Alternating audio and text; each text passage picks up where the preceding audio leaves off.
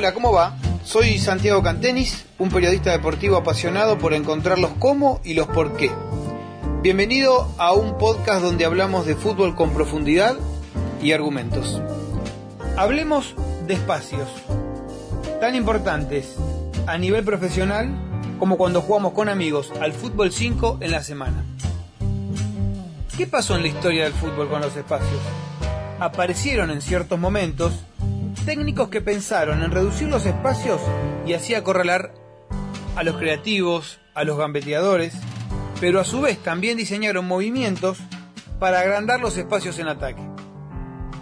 Vamos entonces a analizar qué pasó a lo largo de la historia de la evolución de las tácticas del fútbol.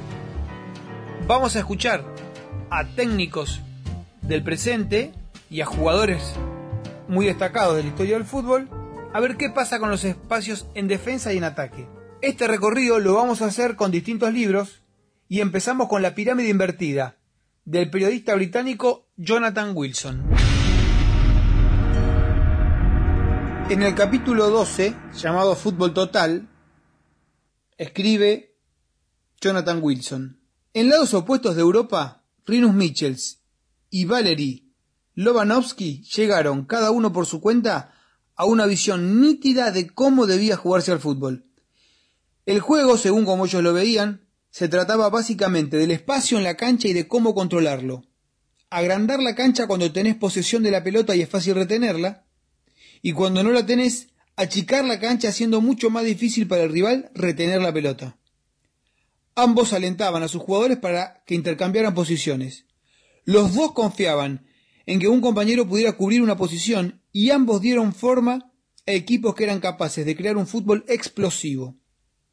En esa actitud eran la continuación lógica de la Pashovska de los años 40 en el fútbol de Rusia o del estilo húngaro de los 50, aquel equipo de Pushkas, Coxis, que, bueno, justamente con este solía compararse al fútbol holandés. Sigue Wilson y dice, lo que les permitió tanto al Ajax como al Dinamo seguir esta línea fue la implementación de un agresivo juego de achique.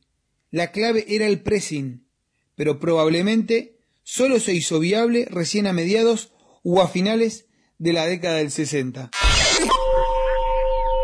Bien, ya sabemos que para achicar la cancha sin pelota una herramienta era el pressing. Y a propósito, esto dice Wilson. El pressing en Ajax provenía principalmente de la agresividad de Johan Neskes.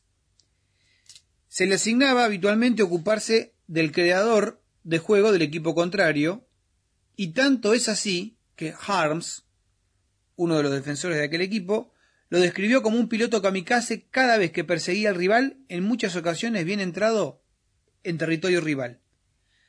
Al principio, los otros jugadores de Ajax permanecían en sus posiciones, pero a comienzo de los 70, que es cuando hace el clic el equipo, se acostumbraron a seguirlo a Nenskes en esa presión.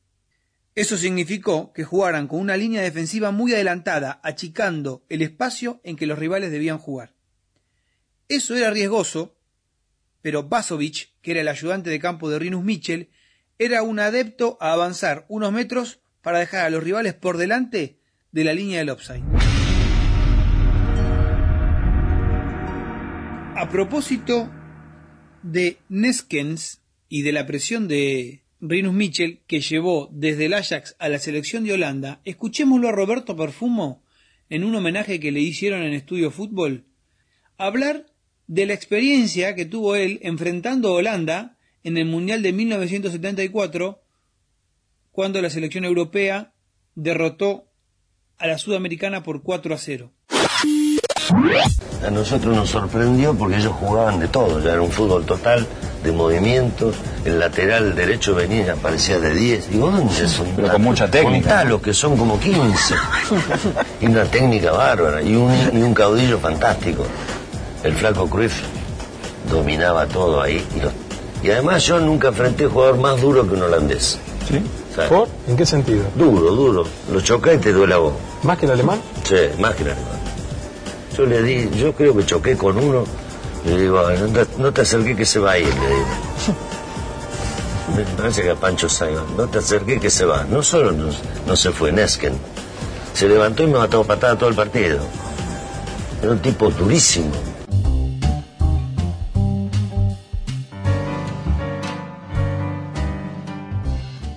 Es muy interesante lo que cuenta Marinho Pérez, que fue uno de los defensores centrales de Brasil en el Mundial de 1974. Hay que hacer referencia a Perfumo. En ese Mundial Holanda le ganó a Brasil 2 a 0. Marinho Pérez después jugó en el Barcelona bajo la dirección técnica de Rinus Michel y cuenta que Cruyff le explicaba que Holanda no podía jugar contra Brasil o Argentina porque eran equipos muy habilidosos en una cancha de grandes proporciones. Por eso los jugadores holandeses querían reducir el espacio y poner a todos a jugar contra un rincón. Esa fue la estrategia. Y eh, cuenta después eh, Mariño que eh, Rinus Michel lo que quería era que nosotros, dice Mariño Pérez, fuéramos a por el hombre con la pelota con los hombres que teníamos de más, puesto que muchos rivales estaban fuera de juego. Así, es como la trampa del offside se convertía en juego ofensivo. Si cuando obteníamos la pelota no podíamos generar situaciones de peligro, los defensores se retrasaban nuevamente haciendo la cancha más grande. El espacio, espacio, era todo, era todo.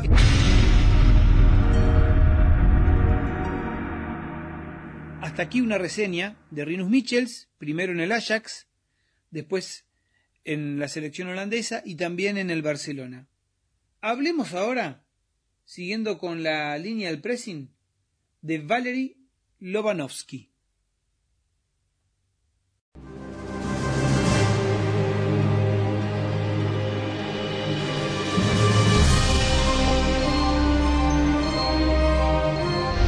Se trata de una figura legendaria en el deporte de la antigua Unión Soviética. Valery Lobanovsky, nacido en Kiev en 1939, fue el entrenador que consiguió los mayores éxitos futbolísticos del país a lo largo de su existencia. Ganó dos recopas con el Dinamo en 1975 y 1986 y alcanzó la final de la Eurocopa del 88 con la selección nacional.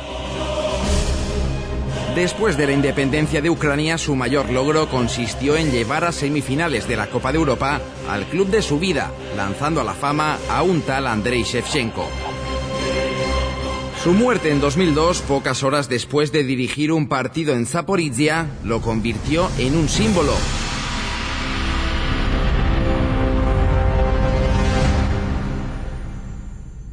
Dato curioso de la historia. Rinus Michels con Holanda y Valery Lobanovsky con la ex Unión Soviética se enfrentaron en la final de la Eurocopa de 1988. Ganaron los holandeses 2 a 0, con goles de Ruth Gullit y Marco Van Basten. Desarrollemos ahora algunas ideas de Lobanovsky que obviamente están en el fútbol actual. A ver, vamos a hablar de la posesión, de las consignas que él tenía en el vestuario para sus jugadores y del concepto de universalidad, que este claramente es uno de los que más comparte con algunos técnicos mm, de la actualidad.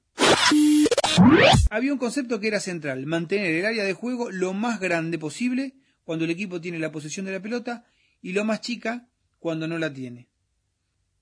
entre algunas de las curiosidades que cuenta Jonathan Wilson en el libro La pirámide invertida, está este hecho que detalla que en la pared del centro de entrenamiento del Dinamo había una lista con los pedidos especiales de Lobanovsky para sus jugadores. De las 14 tareas defensivas, cuatro de ellas tenían que ver con la distribución y el establecimiento de posiciones ofensivas una vez que la pelota hubiera sido recuperada. No existía, la noción del despeje, porque eso significaba ceder la posición de la pelota y estar obligados a defender. Los 13 ítems sobre ataque, además de incluir una línea sobre la presión en el campo rival, se concentraban en arengas para generar movimientos y formas de llevar el juego fuera de las zonas en las que el rival tuviera gran concentración de jugadores. Esto lo vemos. Si la jugada está acá en la izquierda, el cambio de frente es fundamental. Y por último, vuelvo al texto, el objetivo de Lobanovsky era lo que él llamó universalidad. Quería que sus delanteros fueran capaces de defender y que sus defensores pudieran atacar. Y no veía en ello una contradicción, porque según él, el ataque y la defensa no tenían que ver con la posición dentro del campo de juego, sino con la posesión de la pelota. Claro, él decía que cuando uno tenía la pelota, estaba atacando, y cuando no la tenía, estaba defendiendo. Por eso hay un fundamento, decía Lobanovsky, que se deriva de la estrategia que es cómo, dónde y cuándo atacar o defender. Siempre la posesión de la pelota como centro de su idea de juego.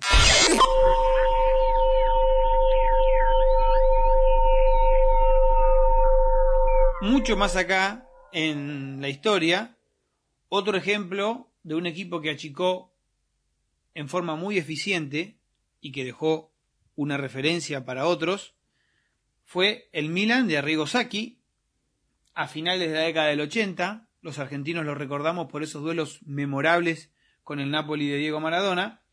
Escuchemos a Arrigo Sacchi en una entrevista con Quique Wolf, a ver qué cuenta de esa forma de jugar.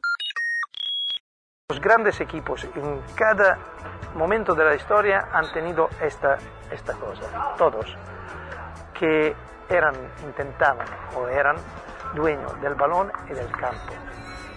Quien diga el balón el campo los otros eh, puede ganar, pero es difícil que va a conquistar la fantasía de la gente.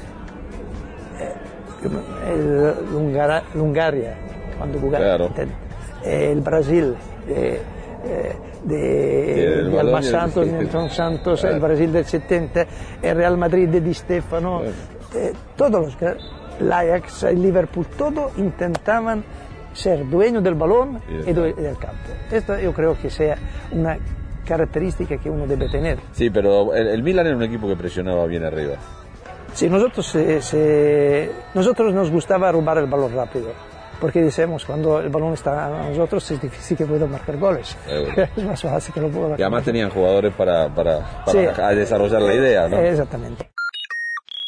Aquel Milan ganó una liga italiana, una supercopa italiana, dos copas de Europa, que serían las actuales Champions League, dos copas intercontinentales y dos supercopas de Europa. En ese equipo jugaba, entre otros holandeses, el genial Ruth Gullit. Vamos a repasar lo que escribió Gullit en su libro Cómo leer el fútbol.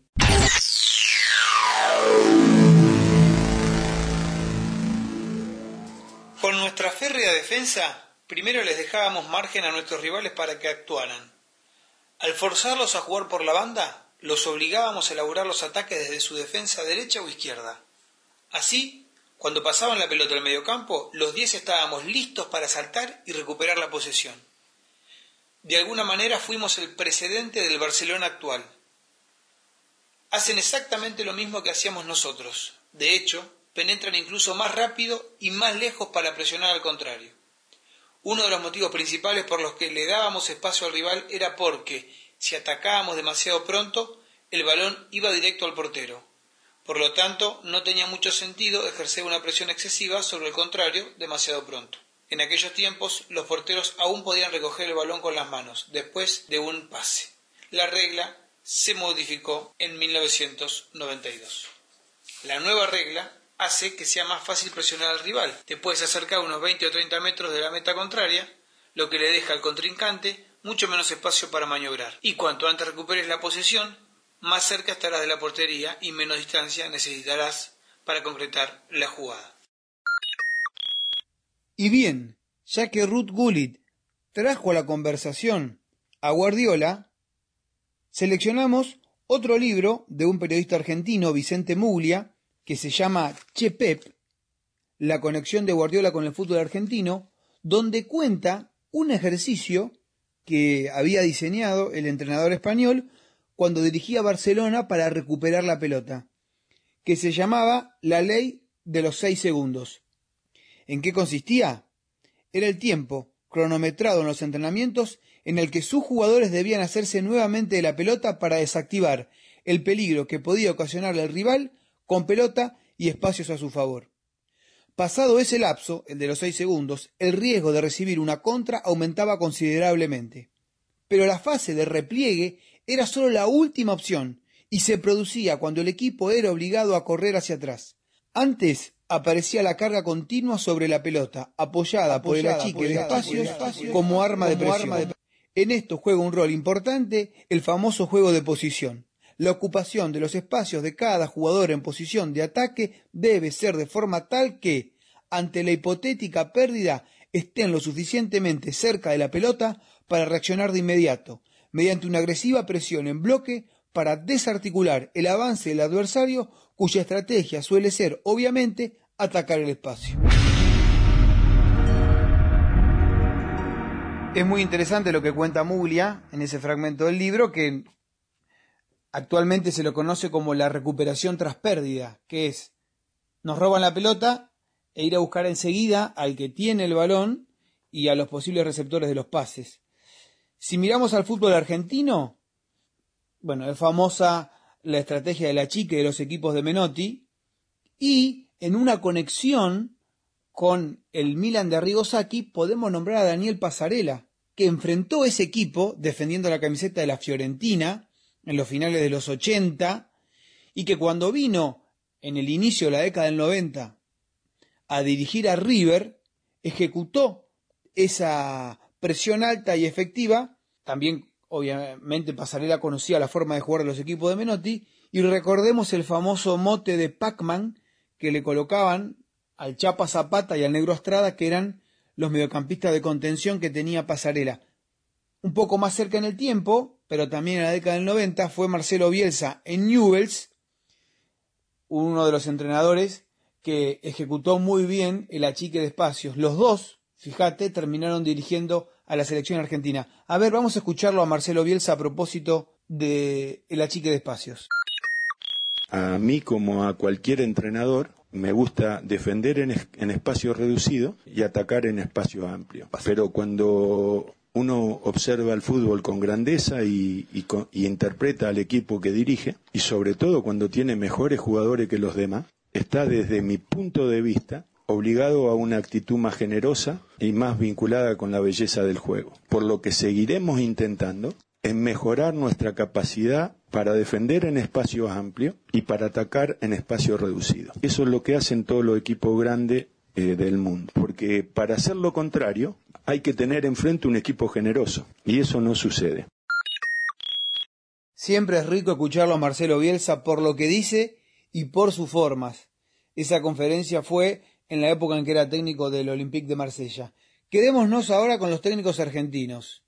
Mundial de Brasil 2014. Conferencia de prensa de Alejandro Sabela previo al partido de cuartos de final frente a Bélgica en Brasilia. Argentina estaba ante la posibilidad de jugar una semifinal del mundo después de 24 años, es decir, desde Italia 90 que Argentina no tenía esta chance.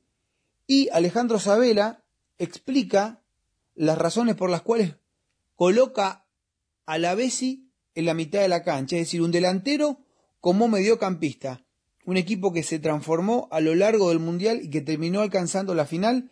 Escuchemos a Alejandro Sabela y su explicación sobre la ocupación de los espacios. El gol el otro día fue una pelota que quitó Palacio en el medio de la cancha. Eh, un delantero que estaba de volante que le quitó la pelota a Listeiner, le dio la pelota a Messi con una cierta ventaja y que Messi reciba con una cierta ventaja hace que la jugada pase a ser eh, determinante. Palacio estaba de volante en ese momento para contestar una pregunta que si nos hay muchos volantes, bueno, pero a veces en vez de poner tres delanteros ponemos un delantero de volante que pueda ayudar al medio campo y tener desdoble ofensivo para llegar eh, en ataque, ocupar los espacios cuando no la tenemos pero tener esa, esa cualidad intrínseca, genética del puesto, ¿eh? como para atacar. Soy volante cuando ayudo a la recuperación y ocupo espacio cuando la tienen los rivales, que es lo que tanto nos han criticado, con razón, que los laterales que tienen problemas, que lo agarran dos contra uno, entonces los espacios hay que ocuparlos. Como vemos que todos los equipos en el Mundial ocupan los espacios porque la lucha de la ocupación de los espacios es lo que permite tener superioridad numérica, llegar antes a la pelota, crear un dos contra uno, llegar antes a los rebotes. Entonces, Eh, yo veo que todos los equipos del mundo, casi todos los equipos, cuando hablamos, si hablamos del Manchester City, si hablamos del Barcelona, si hablamos del, Real Madrid, hablamos del Bayern Múnich, hablemos de todos los equipos, todos los equipos ocupan espacio. Más allá lo ocupan con Robén, con Riverí, eh, con Pedro, con Iniesta, con Pedro, con Alexi, con Cristiano, con Di María, con Cristiano, con Bale, ocupan los espacios. Son jugadores ofensivos, pero ocupan los espacios. Hay que ocupar los espacios y nosotros estamos tratando de ocupar los espacios. Si Palacio no hubiese estado ahí, no hubiese existido el gol de Argentina. Es una realidad. Interesante testimonio de Alejandro Sabela, siempre muy claro para explicar situaciones de juego. Seguramente una de las virtudes que lo llevaron a ser exitoso como entrenador. Le llega muy bien a los jugadores, Sabela.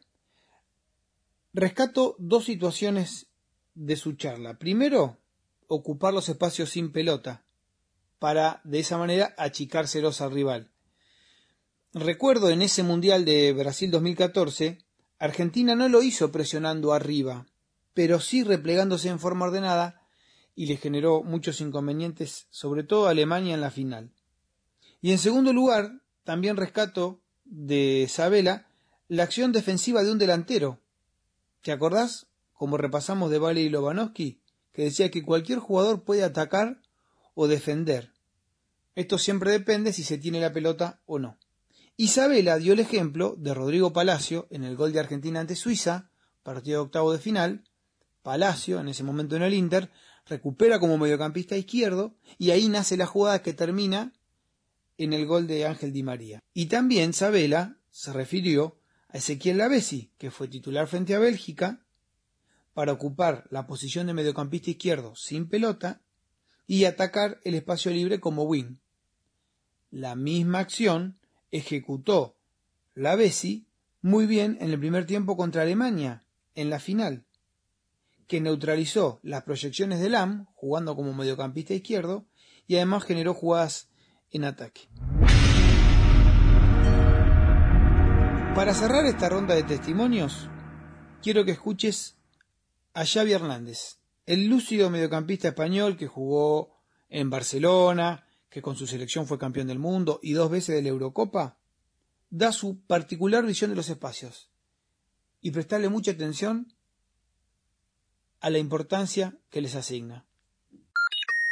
Como veo el fútbol Hay, hay, situaciones que el contrario también te sale de esa presión y te han metido en campo contrario, pues ya estás en campo contrario, ¿no?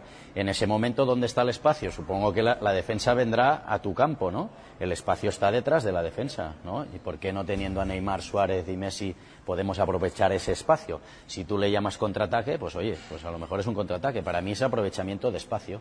Yo entiendo el fútbol como espacio, tiempo. Si hay espacio, si Messi está en un espacio que no hay nadie, tiene tiempo para pensar. Entonces se, convierte en muy peligroso. Si no tiene tiempo para pensar y no tiene espacio, pues se convierte no en uno más, porque es capaz de diluarte a tres o cuatro, pero se lo complica mucho más. Y yo entiendo el fútbol como espacio-tiempo. Hay gente que habla de contraataque, de ataque rápido, de lo que tú quieras. El vocabulario tú lo pones como a ti te gusta. Yo prefiero decirle, mira, el espacio está allí, o el espacio está allí. El espacio está aquí y el tiempo lo tendrás tranquilo. No, quédate aquí, no vengas a buscarlo. Quédate aquí y ya te lo llevaremos el balón.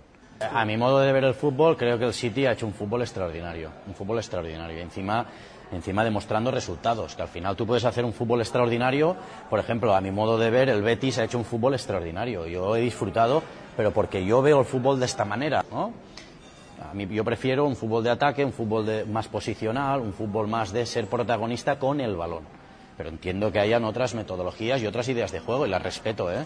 Las respeto completamente, pero yo creo que disfruto más teniendo el balón, poseyendo el balón y creo que el futbolista se lo pasa mejor. Yo lo veo de esta manera, ¿no? Pues bueno, yo me he criado así, me he criado de la escuela Cruyff, eh, me he criado con Rijkaard, con Bangal, con Guardiola, con Del Bosque, con Luis Aragonés y encima hemos ganado. ¿Cómo no voy a creer en eso? Si encima hemos ganado, hemos sido campeones del mundo. Para Xavi, el fútbol se trata de los espacios. Y es así, porque cuanto más metros tenés para moverte, con más tiempo para pensar y decidir contás. Por eso a la inversa se trata cuando uno mira al rival. Hay que dejarle el espacio más chico para que se mueva, tenga menos tiempo para decidir y forzarlo a que se equivoque.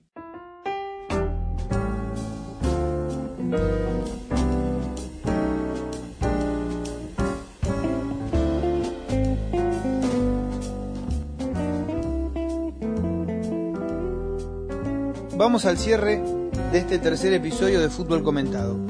Para que cuando veas un partido puedas entender de qué se trata el tema de los espacios, te voy a dejar unos apuntes finales. Los espacios libres se generan de dos maneras. Las que te deja el equipo rival y las que generás vos.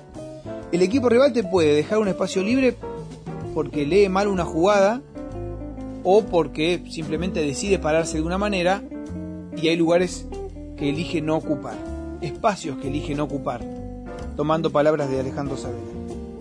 Y otra forma de espacios libres es la que generas vos con tu propio equipo. ¿De qué manera? En acciones individuales, gambeteando y atrayendo marcas. Si yo elimino mi marcador y atraigo otro, seguramente va a liberar a un compañero. Ahí estoy generando un espacio libre. Y en acciones grupales, los famosos cambios de posición que leíamos que Rinus Michels ejecutaba en Holanda y que también decía un poco perfumo cuando los había enfrentado. Jugadores que aparecen y que sorprenden. El que se queda estático facilita la marca y el que aparece sorprende porque nadie lo está esperando, eso es natural. Un ejemplo de esto, Carlos Sánchez en su época de jugador de River con Gallardo como técnico. Se cansó el uruguayo de hacer goles en posiciones inesperadas, de número 9 o incluso entrando por izquierda, cuando su posición natural era de número 8.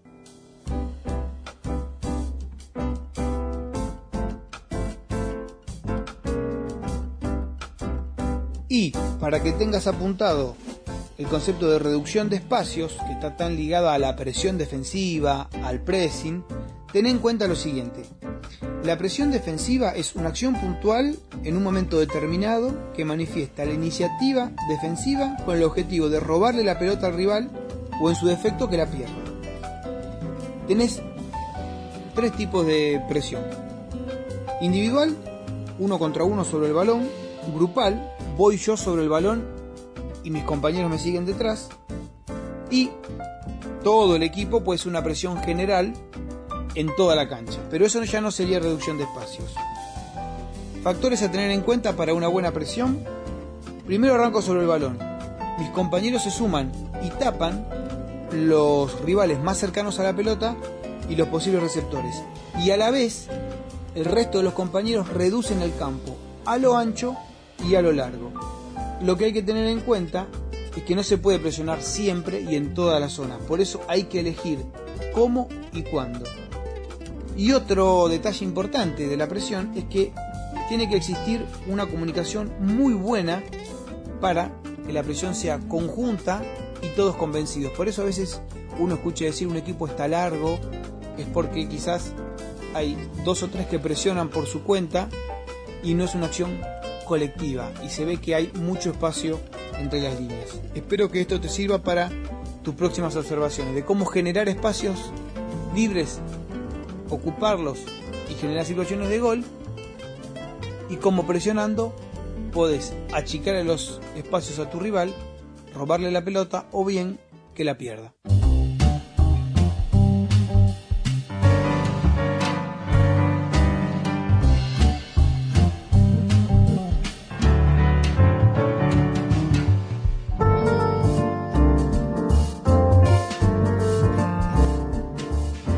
Gracias por haber compartido conmigo los espacios en el fútbol, el episodio número 3 de los podcasts llamados Fútbol Comentado. Me podés encontrar en Spotify, me podés encontrar en Apple Podcast, me podés encontrar en Google Podcast, la aplicación de Google para teléfonos con dispositivo Android. En redes sociales soy Santiago Cantenis en Facebook. Si me buscas en Twitter soy arroba Santi Cantenis y en Instagram soy arroba Santiago Cantenis. Muchas gracias y nos vemos en cualquier espacio libre de la cancha.